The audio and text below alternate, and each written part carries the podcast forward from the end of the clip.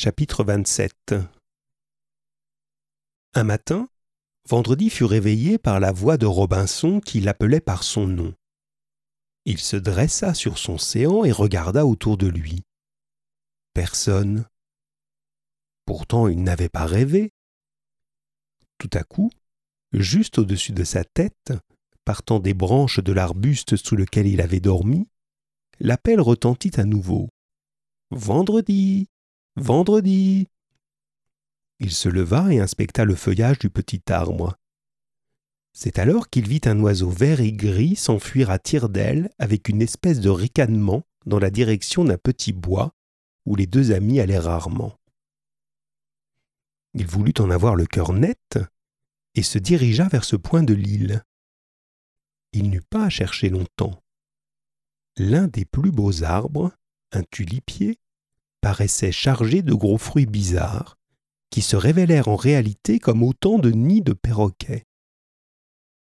L'après-midi, il revint avec Robinson. Les perroquets faisaient un grand vacarme de cactage dans les branches du tulipier, mais ils se turent soudain en voyant approcher les deux amis.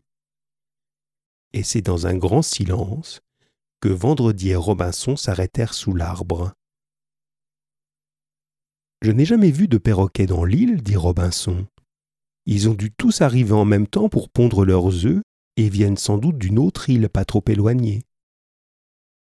Vendredi ouvrait la bouche pour lui répondre, mais il fut interrompu par la cacophonie du perroquet qui se remettaient tous à parler ensemble. Jamais vu, jamais vu, jamais vu, criait l'un. Une autre île, une autre île, une autre île, répétait un autre. Arriver en même temps? Arriver en même temps? Arriver en même temps? Cactait un troisième.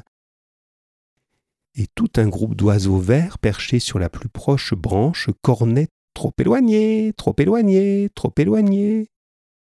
Assourdis par tout ce bruit, Vendredi et Robinson s'enfuirent jusque vers les grands pins qui bordaient la plage.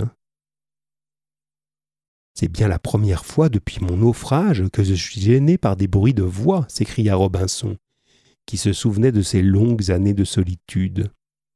Bruit de voix, bruit de voix, bruit de voix, clapit une voix aigre dans les branches du pin le plus proche. Il fallut fuir encore plus loin, au bord de la mer, à l'endroit où les vagues coulent sur le sable mouillé. Dès lors, Robinson et Vendredi eurent la plus grande difficulté à échanger des phrases sans qu'aussitôt une voix moqueuse, partant du buisson ou de l'arbuste voisin, ne viennent les interrompre en répétant certains mots qu'ils avaient prononcés. Exaspéré, Robinson ne se déplaçait plus qu'avec un bâton qu'il lançait rageusement dans la direction d'où venait la voix.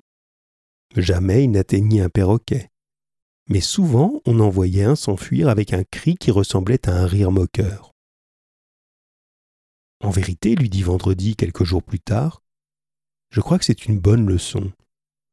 Nous parlons trop. Il n'est pas bon de toujours parler. Dans ma tribu, chez les arrogants, plus on est sage, moins on parle. Plus on parle, moins on est respecté. Les animaux les plus bavards sont les singes, et parmi les hommes, ce sont les petits-enfants et les vieilles femmes qui parlent le plus. Et il ne se laissa pas troubler par le cri qui retentit presque sous ses pieds et qui répétait Petits enfants, petits enfants, petits enfants. Il montra à Robinson un certain nombre de gestes des mains qui pouvaient exprimer les choses les plus importantes.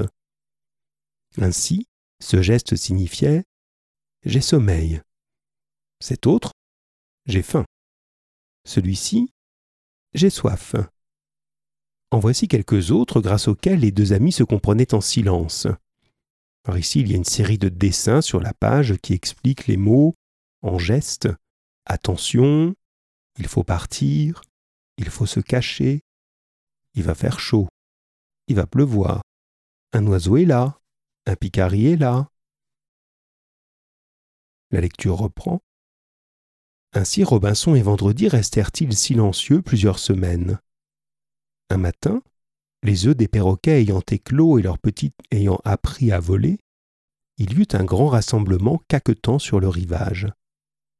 Puis d'un seul coup, Au moment où le soleil se levait, tous les oiseaux s'envolèrent vers le large, et on vit décroître et disparaître à l'horizon un gros nuage rond et vert comme une pomme. Robinson et Vendredi se remirent à parler avec leur bouche, et ils furent tout heureux d'entendre à nouveau le son de leur propre voix. Mais l'expérience avait été heureuse et salutaire, et souvent, désormais, d'un commun accord, ils se taisaient et ne communiquaient plus qu'avec leurs mains.